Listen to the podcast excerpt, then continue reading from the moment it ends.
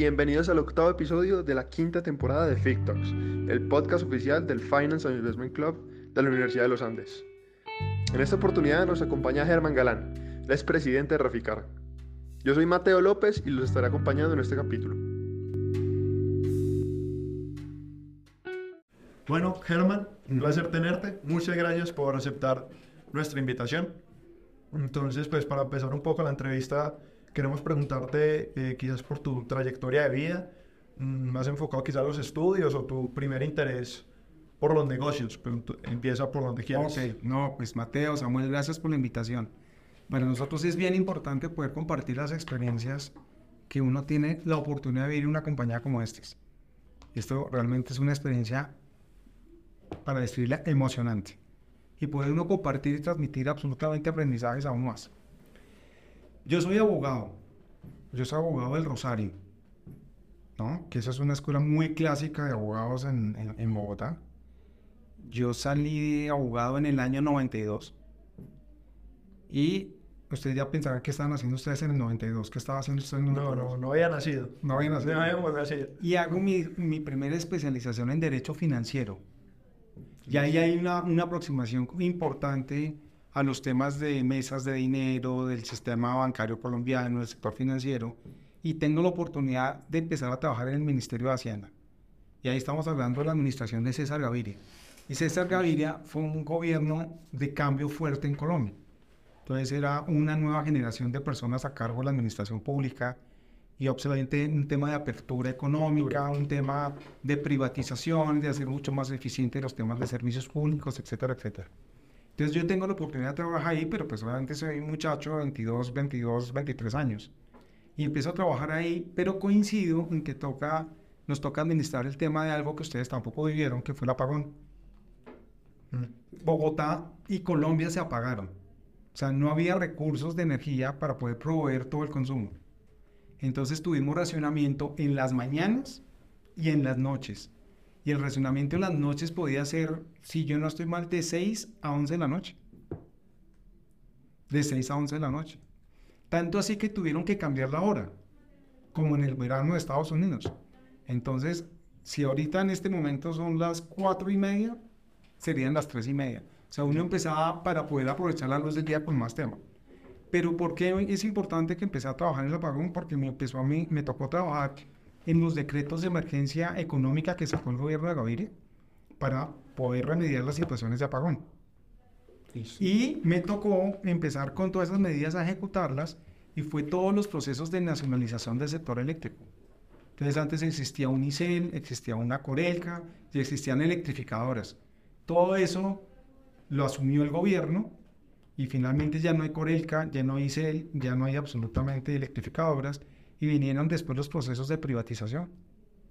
Entonces yo estuve inmerso absolutamente en la estructuración legislativa y en la estructuración de todos los procesos de privatización del sector eléctrico colombiano. Entonces todas las electrificadoras de la costa se privatizaron.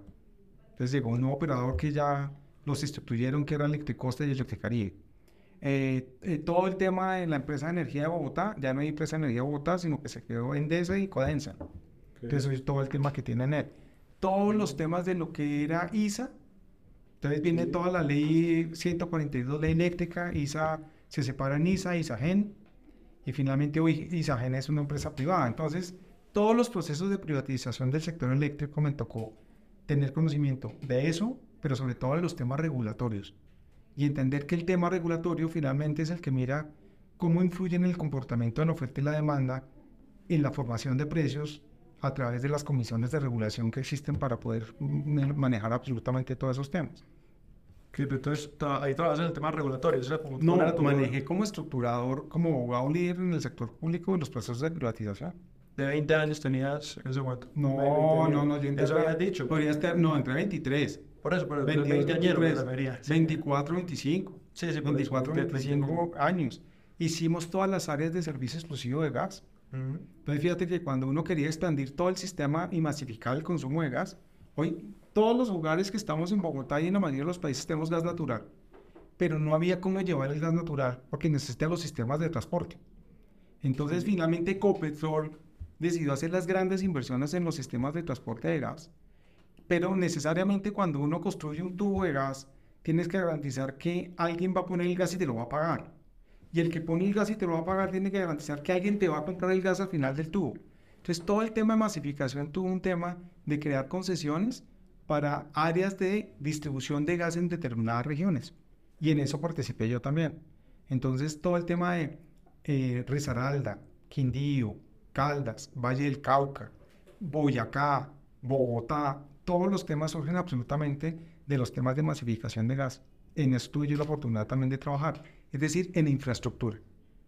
En infraestructura.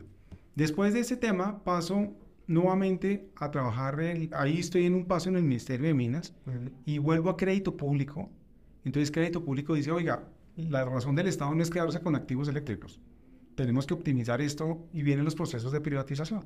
Entonces yo estoy trabajando en los procesos de privatización, son exitosos, después ya salgo a una oficina de abogados y ganamos los temas para manejar ventas de empresas de servicios públicos. Y yo manejo la venta en la primera etapa que hizo en la primera alcaldía de Peñalosa de la empresa de telecomunicaciones de Bogotá, de la empresa de telecomunicaciones de Bogotá, y después ya en, en, mis firmas de abogados manejé ventas de bancos. Entonces empecé a hacer due diligence de bancos, a conocer bancos, y ahí el más grande que logramos vender en su momento fue el que se llamaba, hoy no, porque lo ganó BVA, Banco Granollers. Entonces conocer créditos hipotecarios, hacer arqueos de bancos, los riesgos que tienen, todo el sistema regulatorio financiero, etcétera, etcétera. Y eso te posicionas 10 con una experiencia de fusiones y adquisiciones, de M&A. Y, una, y un tema de una M&A, pues tiene un tema muy complejo, porque estás mirando relación con el sector público, relación con el sector regulatorio público, pero también tienes que tener relación absolutamente con el apalancamiento de las operaciones para comprar y vender compañías. Entonces tienes con underwritings, emisiones de bonos, créditos multilaterales. Es decir, te viene un aspecto bien, interesante. Después tuve una etapa de, con los banqueros de inversión que trabajé, hice banca de inversión. Ok. Entonces cuando empiezo a hacer banca de inversión, me empiezo a desligar un poquito de mi tema de abogado, pero siempre mirando que el componente legal apalanca demasiados temas. Y ahí hacemos reestructuraciones de deuda de varias compañías, ventas de compañías privadas, alguno que otro banco también, compañías de financiamiento comercial. Y estoy en ese momento de mi vida cuando finalmente me llaman del grupo Ecopetrol para trabajar en una filial de Ecopetrol que se llamaba, ya no es porque Ecopetrol ya salió de esa compañía, se llama, se llama, pero antes como final se llamaba Bioenergy, que hacía alcohol carburante. Alcohol carburante. O sea, a partir de destilar el jugo de caña, y dejar el alcohol puro 99.9% sirve como, como calibrante de las gasolinas, ¿no? Ayuda a mejorar absolutamente la potencia de las gasolinas. Como la Pero calidad, mezclas. ¿m? como la calidad de la gasolina, ¿te Claro. Ok, ok. Sí. No, sabía. Sí, sí, sí. Y estando ahí, eh, pues finalmente es Juan Carlos Echeverry el que me, me dice que me venga vicepresidente jurídico para la refinería de Cartagena. Y aquí hay un tema de gestión legal Fuerte, pues porque tenemos el arbitramiento contra CBI. Entonces, obviamente hay que gestionar muchos frentes legales, pero uno de los temas que aprendí yo trabajando due diligence de compañías, trabajando en temas de banca de inversión o trabajando en una compañía de administración de, de activos en, en crisis o de estrés assets, fue trabajar conociendo el negocio. Entonces yo siempre me meto mucho en el negocio. O sea, si hay que hacer alcohol, yo quiero saber cómo se hace el alcohol, cómo se muele, cómo se hace, como para poder eso documentarlo, instrumentarlo cuando uno tenga que administrar un riesgo legal. Igual cuando esté aquí en la refinería de Cartagena, pues esto es bien complejo. Entonces no solo es manejar los temas legales de que somos una franca, que tenemos un tema aduanero especial, sino también entrar a manejar, y no solo pues los temas de arbitramiento y cierre del proyecto de modernización, sino cómo es la operación de la refinería y qué implica tener un antidetonante de gasolina o de jet o de diésel y cómo son las compras de crudo y cómo son las nominaciones y cómo pero juega la licencia ambiental y si el futuro es hidrógeno verde entonces todo ese tema de entender el tema operacional si yo no lo entiendo no me siento absolutamente como gestionando un tema legal. Y yo estaba en la lista de sucesor del anterior presidente y cuando el anterior presidente lo nombran presidente de otra compañía del grupo a mí me nombran presidente de la refinería de desde abril del 2020 hasta hoy. Pero entonces, desde que entraste a Reficar, digamos que el puesto te, te queda muy bien, porque tenías ese, ese background de abogado, pero también todo este lado de finanzas y banca de inversión. Claro, Y previamente, que no lo mencioné, cuando estaba trabajando en bancas de inversión, hice mi MBA. Ok. Entonces, obviamente, el tema de evaluación de compañías, de creación de valor, Sí, de, números, de entender un estado financiero, de retar absolutamente manejando indicadores financieros, lo, lo, lo, lo manejo. Entonces, hay una combinación que, llevó a Así desde el inicio siempre tenías como el interés financiero, ¿no? Eh, Siempre, siempre porque finalmente el tema financiero es el que te muestra la realidad de para dónde vas para mirar si lo que estás logrando, si lo vas a conseguir o no. claro, Eso entonces, es importantísimo. claro, entonces una de las preguntas era precisamente cómo fue ese cambio quizás de abogado a, a- a más finanzas o administrador. Pero te vino que para ti sí fue, fue muy natural, digamos.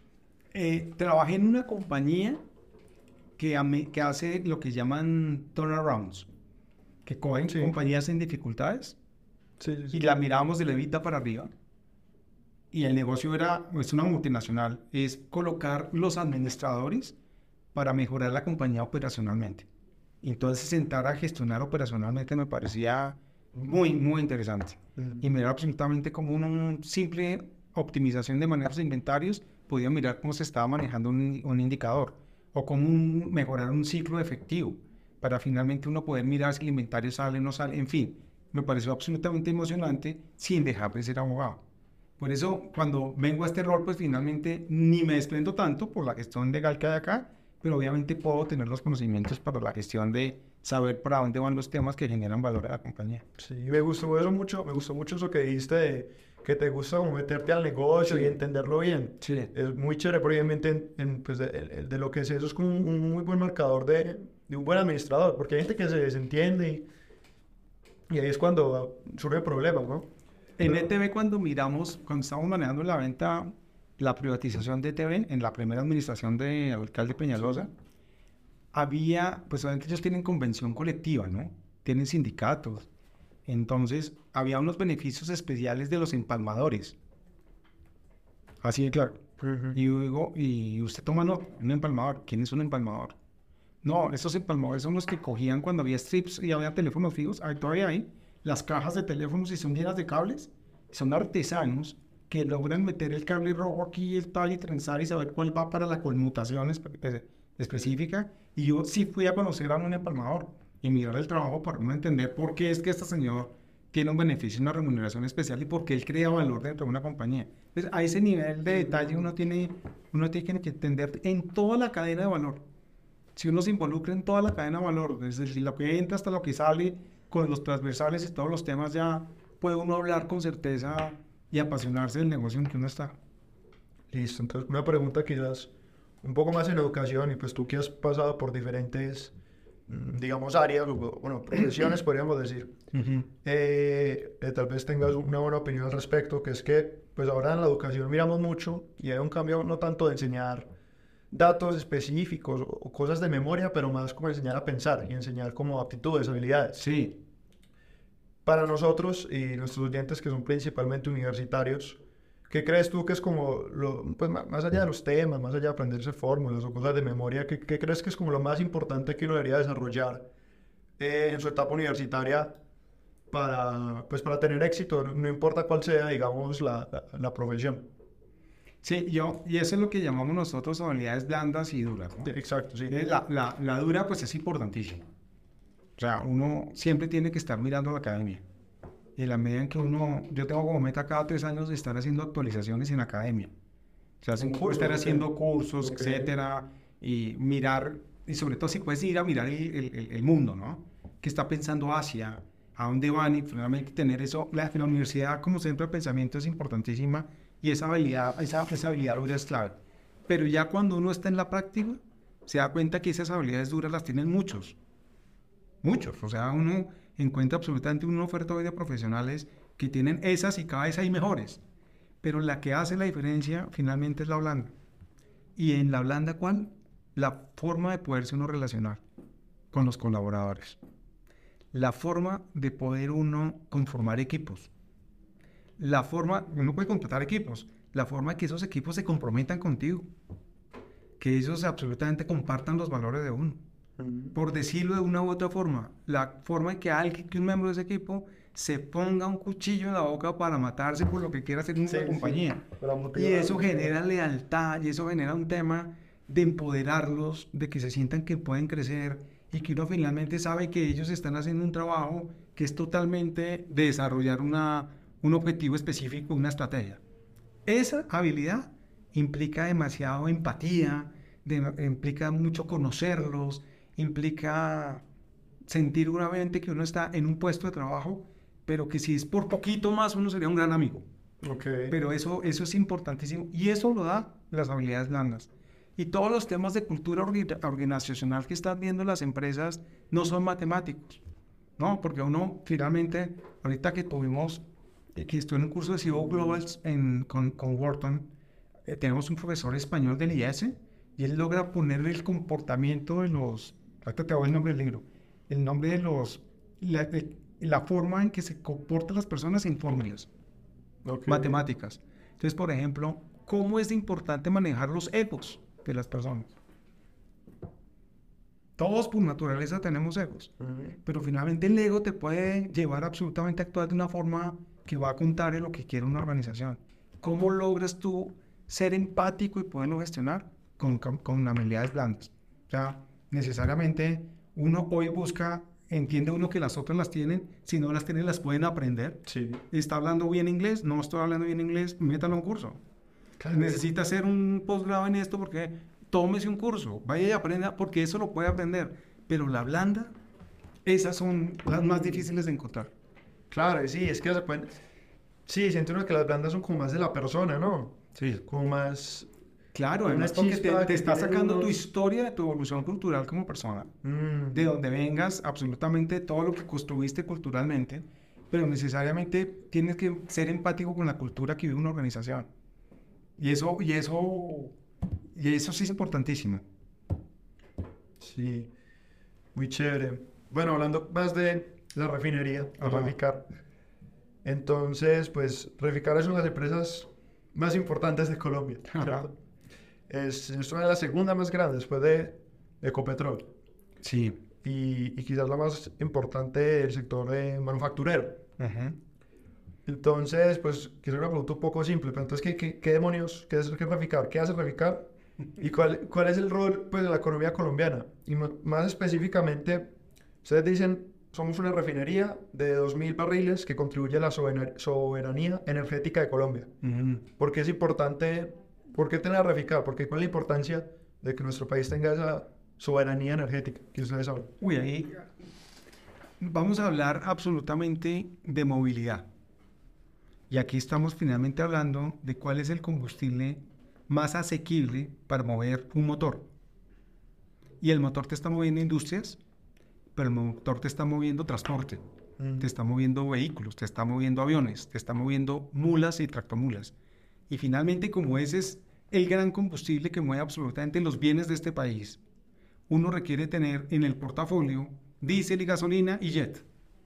Entonces la pregunta, ¿cuál es la importancia de la refinería de Cartagena? Es como hablar de la importancia de mover jet para mover aviones, diésel para mover camiones y gasolina para mover los carros. Si nosotros no existimos, que eso es lo importante, esos combustibles alguien tiene que proveerlos y ese que los provee pues va a estar en el mundo, en el mercado global. Entonces los vamos a importar. Y esa es la importancia del proyecto de modernización de la refinería de Cartagena. Una refinería que se lleva 150 mil barriles y que acabamos de ampliarla a 200 mil barriles. El año pasado en septiembre pusimos 200 mil barriles. Nosotros proveemos el 17-18% de la gasolina que se consume en el país, el 19, el 20 del diésel que se consume en el país, somos excedentarios en diésel, y otro tanto en el jet pero en la costa caribe, que es donde operamos, somos autosuficientes. Entonces viene una la pregunta y dice, ¿y por qué lo llaman activo estratégico? Porque la refinería Cartagena fue diseñada para consumir el crudo, el petróleo que se produce en Colombia.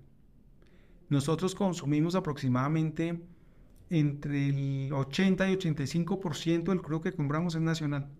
Solo estamos importando un 20, 15%. O sea, nuestra dependencia en los mercados externos de, crudo es mínima. Ah. Es decir, si uno ve que en un mundo que no había uno tantos conflictos internacionales donde ya los estamos viendo, Ucrania, Rusia, las restricciones que hay de crudo, eh, eh, en Rusia es el segundo productor más grande de, de, petróleo que hay en el mundo. Y uno ve estas restricciones si yo estoy dependiendo para importar todo el petróleo que consumo en la refinería y no lo tengo, estoy dependiendo de los precios que marque el mercado internacional o de la disponibilidad de combustibles que tenga el mercado internacional. Nosotros en eso somos alguien que tiene mucho más tranquilidad porque el 85% lo producimos en Colombia. Y eso es lo que yo siempre he dicho, es, nos da tranquilidad de que podemos tener el diésel y la gasolina producida por nosotros mismos.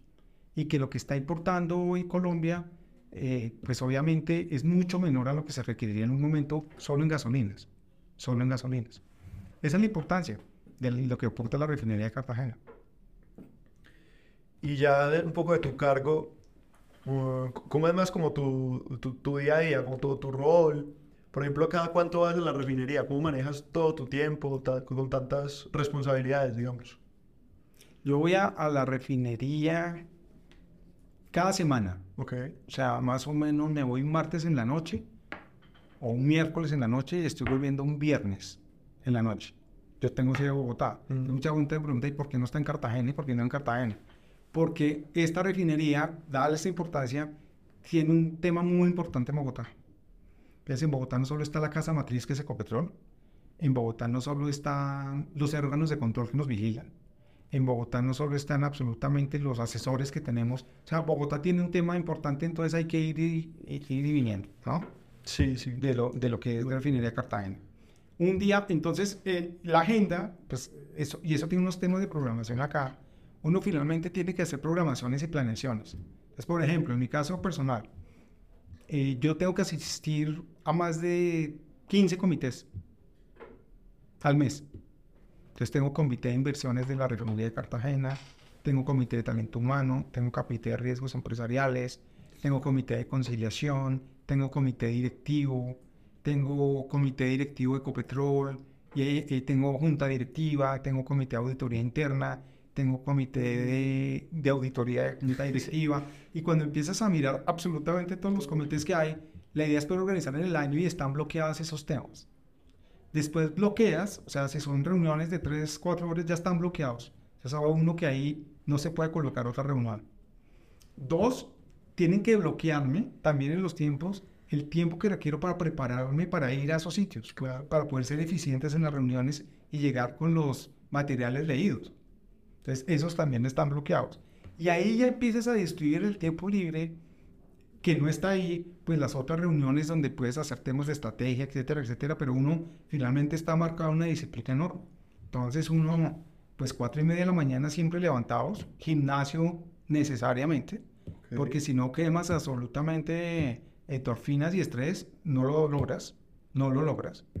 Eh, entonces lo hago en la mañana porque no sé a qué horas voy a llegar a la casa pero generalmente hoy ya tenemos como una disciplina de no tener reuniones más allá de las cuatro y media, cinco de la tarde, entonces si hay algunos otros temas las estoy tomando ya desde mi casa, no desde el tema presencial. Entonces eso pues tiene toda esa connotación de, de ordenarse. Claro, muy chévere, muy chévere eso que dices del gimnasio, especialmente posiciones como con tantas responsabilidades, tanto estrés. Sí, importantísimo. Sí, sí, y, hay y eso no, no, es, no es muy común, digamos, a pesar de todos los beneficios que trae.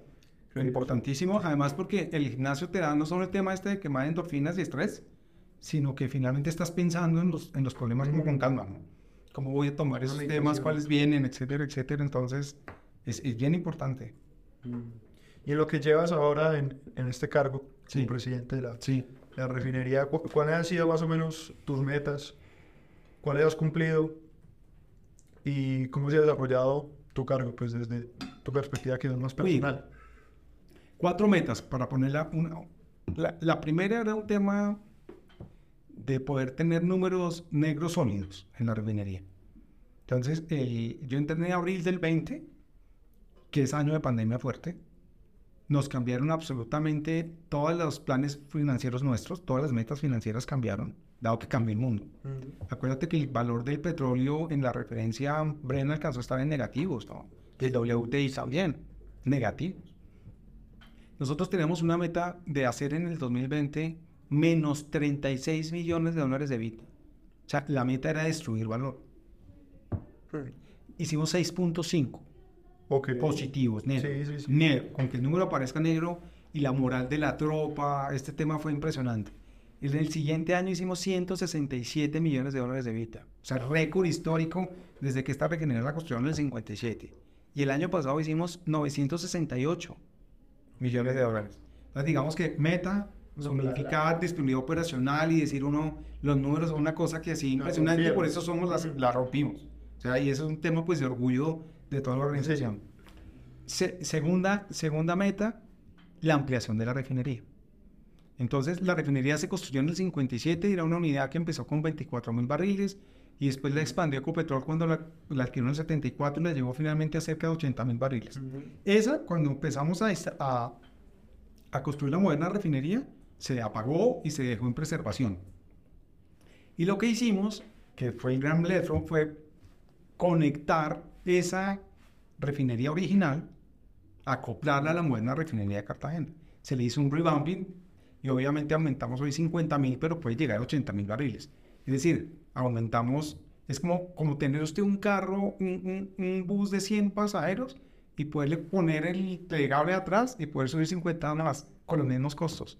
Misma gasolina, mismo conductor, un poquito más de llantas, etcétera, etcétera. O sea, ampliar la capacidad de la refinería en un proyecto que salió perfecto, eso es el segundo reto. Tercer reto, un tema organizacional nosotros vimos que muchos procesos que nosotros ejecutábamos acá también los ejecutaba Ecopetrol. ¿Me explico? Yo tengo oficina de talento humano y Ecopetrol tiene oficina de talento humano. Yo tengo oficina de inversión social y Ecopetrol tiene departamento de inversión social. Yo tengo oficina o departamento de comunicaciones de TI y Ecopetrol tiene departamento de TI. Vimos que estábamos duplicados.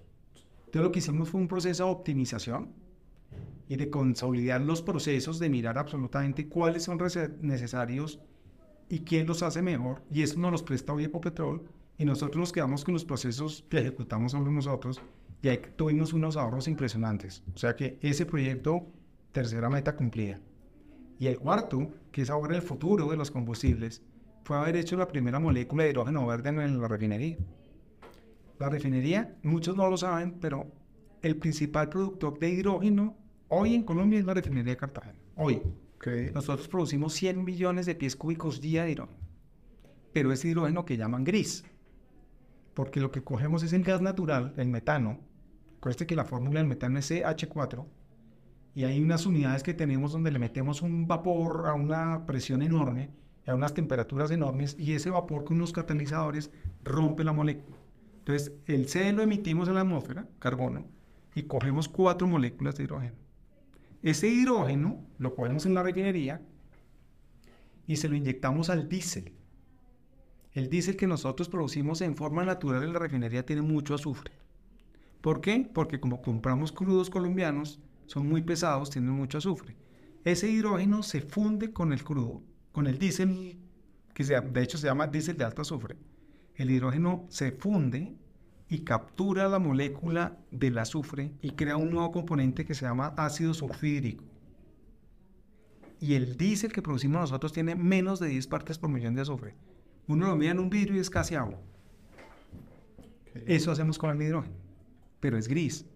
Entonces, dado que nosotros necesitamos tener mayor robustez de hidrógeno en la refinería y que el mundo va hacia el hidrógeno verde, lo que hicimos el año pasado, en mayo, fue coger el agua, H2O, meterle un corrientazo al agua, eso venden unos electrolizadores especial para eso, hicimos la prueba piloto, y el solo corrientazo te divide la molécula del agua. Pero si es permanente y constante el corrientazo y tienes unas membranas especiales, logras capturar el hidrógeno. Y ese hidrógeno, pues viene del agua, se tiene que producir el corrientazo con fuentes renovables. Y montamos fuentes renovables. Entonces produjimos la primera molécula de hidrógeno verde. Mire este cuento, para que usted lo apasionante que es todo este tema. ¿Y cómo una molécula de hidrógeno verde un buen motor? Yo le preguntaba eso a la gente que estaba absolutamente, los técnicos que hacen este tema, pero, pero ¿cómo mueve el motor? Yo no entiendo cómo el hidrógeno mueve el motor. Entonces me dicen, pero es que es fácil, es con la reacción inversa. Y yo, ¿y qué es la reacción inversa? Me está hablando de temas que yo no manejo pues acuérdese que tuvo una reacción inicial, es que le metió un corrientazo al agua y separó el hidrógeno del oxígeno. Entonces ahora vamos a tanquear un carro de hidrógeno. Entonces usted le mete hidrógeno que está en estado gaseoso al tanque del carro. y ahí se abre una cámara donde va a mezclar aire, oxígeno, con el hidrógeno. Ahí se produce el corrientazo que se produjo para separarlos, se vuelve a producir cuando se vuelven a unir. Y ese corrientazo en forma continua carga una batería y su carro de hidrógeno es un carro eléctrico. Y por el exhausto que bota, vapor de agua. No, teniendo usted una fuente, un combustible, y que lo esté haciendo en la refinería de Cartagena, donde puede mover carros, motores a partir del agua, eso es impresionante. Y entonces tener todo el potencial que tiene la región Caribe y Cartagena. Cartagena tiene el puerto más importante de Colombia. Llega absolutamente a Europa, a toda la costa este de Estados Unidos para poder exportar hidrógeno. Todas las fuentes de agua, desalinicemos el agua del mar si necesita. Agua es lo que hay, canal del dique está al lado. Y las fuentes de energía renovables están allá. El viento, el viento de la costa caribe es impresionante. Y la radiación para producir energía solar es total. Entonces todos los componentes están, pero alguien tiene que poner ese tema. Y la meta fue producir la primera molécula de hidrógeno verde con los grados. ¿Y eso cuándo lo hicieron? Mayo del año pasado. Okay. Y hoy estamos madurando un proyecto para producirlo ya a nivel industrial. Y vamos a producir, aspiramos a finales de 24, 25, iniciales de 25, 10 millones de pies cúbicos de hidrógeno verde. O sea, es el futuro sí, sí, de los combustibles. Entonces, es ver esa transición energética de un combustible fósil a poder llegar a un tema más allá del carro eléctrico común y ahí llegar a un carro de hidrógeno es impresionante. Ok, entonces, a ver si me queda claro, puta. Entonces, el, el, reto o la meta de ustedes en Reficar, en cuanto, pues ya hablando de transición energética, es enfocarse precisamente en, en este hidrógeno, hidrógeno limpio y verde, producido con, con energía limpia. Claro, con la, la, potencia la produces con energías renovables, solar, eólica. Descompones ya no el gas, sino el agua. Y ese agua te produce el hidrógeno que finalmente, con lo que te expliqué, mueve un motor. Y aquí pensándolo, claro, y es que en Cartagena queda perfecto. Por, porque, por ejemplo, digamos, algunos países de Europa o Alemania, si no estoy mal, sí. intentaron hace unos años volver todo eh, energía limpia, pero pues a veces el viento no sopla, digamos, a veces está nublado, pero es que Cartagena y la costa caribe, o sea, les, les, quedó, les quedó perfecto. La, la confiabilidad en la generación siempre se va a tener. Entonces, hablemos un poco de transición energética. Que, que, cuando uno habla de transición energética, tiene que mirar, es que hoy, y voy a hablar de Colombia, necesitamos, como te dije al principio, diésel y gasolina y jet para movernos.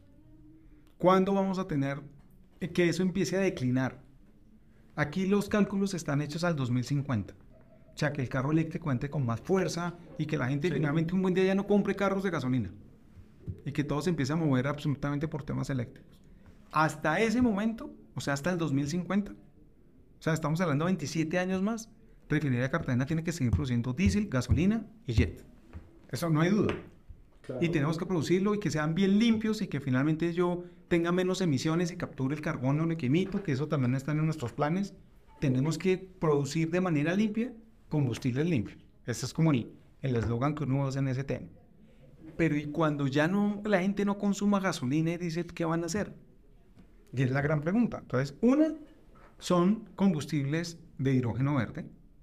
Dos, son combustibles sintéticos. Ya me entendió lo de la reacción inversa. Entonces te voy a explicar el combustible sintético. ¿Te acuerdas que te dije que para producir hidrógeno esto coges el gas natural y le pones vapor a unas temperaturas altísimas y separas el C del H4? Sí, sí, sí. Ahora imagínate que ese C que se emitió, que está en la atmósfera, lo capturamos. Ya hay proyectos, Chile lo hace ya en proyectos piloto. Capturar el carbono que ya está en la atmósfera, se captura. ¿Qué tienes ahí metido, en, eh, almacenado en un tanque? Smoke. Ahí lo tienes almacenado. ¿Qué pasa si le meto hidrógeno? Fíjate que estoy haciendo la misma combinación de antes C y H. Produzco gas natural. Y vuelvo a cargar el carro. Y vuelvo a mover el motor. Y es neutro porque la emisión ya la había producido y ya la quité combustibles sintéticos. Esos son los futuros más petroquímica. Y necesariamente nadie debe olvidar que la mayoría de productos que nosotros como consumidores tenemos en la vida diaria vienen de la industria petroquímica. Es decir, las carcasas de los celulares, los forros de los carros, las llantas, el plástico, la ropa, las fibras de... Es decir, ahí hay que volcar absolutamente cuando la gente no consuma más petróleo para combustibles y mover carros, pues hay que hacer industria petroquímica. Y son proyectos que también ya estamos mirando en la refinería. Ok. Entonces, corre, corrígeme si estoy mal, si entiendo bien. Pero el rol más de, de, de la refinería es como facilitar, digamos, o, o, sí, como abrir las puertas al país a empezar a usar, eh, en el caso de transporte, por ejemplo, carros eléctricos o de, de, de hidrógeno. Pero pues ya también a, a, o sea, le toca igual esperar el cambio, ¿cierto? Le toca, y además a la, ya queda otro trabajo para las demás industrias de hacer precisamente ese cambio a, a carros y además a Exacto. Nosotros estamos metiendo el pie grande, parando la puerta para que la región y el país se den cuenta de que este es el combustible del futuro y que ya lo estamos haciendo para que se volquen a hacerlo. Claro, y le están, están abriendo las puertas al país para, mostrando, para empezar a, a, hacer ese... Y mostrando las cosas buenas y las cosas no tan buenas. Los costos son importantes, claro. los, los vendors que hay en el mundo, los, la, los calendarios que tienen de entregas, las dificultades que hay, pero finalmente decir, hay que entrar ya en este tema. Y eso pues seguramente es un, un tema que lo hace sentir uno muy, muy orgulloso de que se está haciendo la compañía que tú presides. Sí, impresionante. Sí, sí, sí. Increíble. Pero, claro, pero entonces fíjate que hay una frase que empezó a hacer carrera y no es menos cierta. Y es que dicen, sin interconexión no hay transición. Todas las fuentes de energías renovables de La Guajira, okay. eólicas, fotovoltaicas. Nosotros aspiramos tener un parque eólico en Galera Zamba, que es norte de Bolívar, norte de Bolívar, límites sí. con Atlántico, que está más cerca. Pero en la medida en que no podamos hacer la conexión para traer la energía para poder producir el hidrógeno verde, nos va a demorar la vida. Entonces, ahí vienen retos de política pública, vienen retos regulatorios. Y entonces, fíjate que todo ese es como para ponerte en el entorno a lo primero que hablábamos, que uno, como que esa visión la tiene uno, ¿no? De todos los retos de política pública, regulación, estructuras, producción de nuevos combustibles, gestión, que el tema eh, valore lo que hacemos en Ecopetrol, que es disciplina de capital, pues obviamente que, pues, que el proyecto sea rentable. Eso es disciplina de capital. Métase en los proyectos que sean rentables. Ponga la plata donde hay mayor rentabilidad y asegúrese que esa es la plata, ¿no? Mm. Que no le va a costar absolutamente más. Entonces, la interconexión es bien importante. De ahí la importancia de que Ecopetrol haya adquirido a ISA, ¿no? Que es el principal transportador de energía eléctrica en Colombia. Entonces, obviamente, es formar parte de un grupo como este. Que te, mira, si, si el grupo de Ecopetrol no existiera, más de 36 refinerías cerraron en la pandemia y se quebraron en el mundo. Okay. Si nosotros no hubiéramos tenido Ecopetrol arriba empujándonos y dando la mano, también no hubiéramos cerrado estar integrado verticalmente con Ecopetrol es fundamental. Es fundamental. O sea, esto no es un tema solitos. No, Ecopetrol aquí es vector importante para lograr todo lo que hay. Ok, bueno, pues para ir un poco cerrando. Dale. Entonces, eh, dos preguntitas que siempre hacemos a todos los invitados. La primera es como, y de esto hablamos quizás un poco, en la parte de educación, ¿qué consejo le nos darías a nosotros universitarios? Uh -huh. O quizás ¿Qué consejo eh, te darías a ti mismo de, de 20, 21 años en tu etapa universitaria para, digamos, asegurarte mmm, una buena vida, digamos? Pero fíjate que yo te hice la diferencia antes de las competencias duras y las blandas. Y si me estás diciendo que le dé un consejo a alguien que está en la universidad, es que lo más importante es adquirir en ese momento las duras. O sea, el tema de prepararse, el tema de estar estudiando, el tema de si tienen la posibilidad de hacer dobles programas, de mirar absolutamente el mundo, de qué están haciendo los asiáticos, de mirar absolutamente cómo nos están llevando absolutamente una ventaja importante. Si tienen la oportunidad de estudiar allá, o sea, no miren tanto Europa, si pueden ver Asia, de mirar los avances que tienen para finalmente tener la cabeza con más inquietudes y poner más retos a lo que está haciendo acá, es el momento de hacerlo. Porque es el momento de arriesgar. Es el momento de arriesgar, es el momento de aprender. Y segundo, las blandas las van a tener que tener, porque finalmente cuando empiecen a trabajar en la forma en que se relacionan, es un tema que viene en los ADNs de cómo vas a surgir su forma de relacionamiento, etcétera, etcétera. Y esas también se educan, y esas también se adquieren, y esas también surgen. Entonces, a los que están, prepárense y aprovechen absolutamente toda la data que tienen hoy y toda la posibilidad de adquirir más conocimiento, porque eso solo se hace dedicado 100% una sola vez en la vida. Cuando uno es mayor y ya está absolutamente en cargo de estos, quisiera hacer sabáticos y parar y decir, oiga, qué bueno poder dedicarse uno solo a estudiar, a investigar, a escribir, a leer, a, discutir en unos ambientes donde finalmente las decisiones que se toman son en un ambiente pedagógico, ¿no? Y de, una discusión en una aula de clase y no una decisión que uno tiene que tomar acá que puede costar o no costar millones de dólares. Entonces, ese es el, el principal consejo, es ese, aprovechen, aprovechen esa etapa.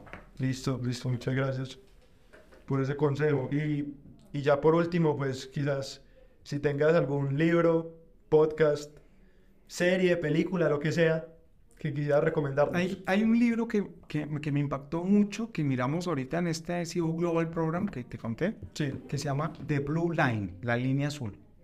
Y, y, básicamente eso es de un autor que se llama Kevin Kaiser. Y básicamente lo que busca es como contraponerle a la línea roja, ¿no? De los resultados que están en, en... No habla de la línea roja, es que los resultados están en rojos, que están mal. Sí, sí. Negros, pues que están positivos pero la línea azul es como volvernos a nosotros a llamar la atención a una discusión que es creación de valor. Creación de valor. Y cuando habla de creación de valor, necesariamente dice, los profesionales nos empezamos con la tecnología a ir mucho más rápido en las tomas de decisiones y estamos dejando valor en la mesa. Y necesariamente no podemos perder de vista nuevamente los escenarios de creaciones de flujo de caja, de flujo de caja, que son tan importantes porque finalmente es donde está mirando uno los márgenes. Y vuelva y escarpe. Si le llevan modelos financieros, devuélvase y mire y entre a las celdas y mire absolutamente los fundamentales que están detrás de ahí para mirar por qué se llegó a ese número.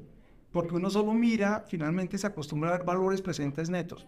Y usted dice, el valor presente neto está positivo, está bien, démosle. Y usted va arrancando, pero si uno se mete y es parte de entrar en los riesgos de los negocios y administrarlos, finalmente vuelve uno a mirar dónde es que se genera valor para no perder de vista el objeto de las compañías y el objeto estratégico para el cual está construida la compañía en que cada uno esté trabajando. Buen libro ese, de Blue Line. Y series, yo tengo un tema de ver como que me, me afana mucho que esté saliendo tanta nueva película y tanta nueva serie. Y dejamos de ver tanta película y buena serie que se hizo hace muchos años. Okay. No, entonces hay una que a mí me impresiona es por, por varias escenas que se llama, ¿qué le llamé? Se llama El precio de la codicia con Jeremy Irons. Y en, en inglés se llama Margin Call. Y es una compañía que antes de que estalle absolutamente la burbuja de todos los subprime de la quiebra de Lehman Brothers, ellos, un analista de riesgo se entera de que eso se va a disparar. Y es la forma en que esta gente se reúne a tomar decisiones, administrar el riesgo y hacer cosas que uno puede compartir o no compartir, pero es cómo los equipos se llaman y cómo el líder los logra gestionar. Me pareció espectacular. Se llama así, el precio de la codicia o de margin call. Ok. Si lo pueden ver, simpaticísima. Es como el 2008. No, es después de, la, de todo el tema 2011, por ahí. Bueno, bueno, con eso cerramos. Pero vamos, pues ojalá haya sido útil la conversación. No, muchas gracias. No, a ti, muchas, muchas gracias por tu tiempo. Bueno, Mateo, muy agradecido a ustedes.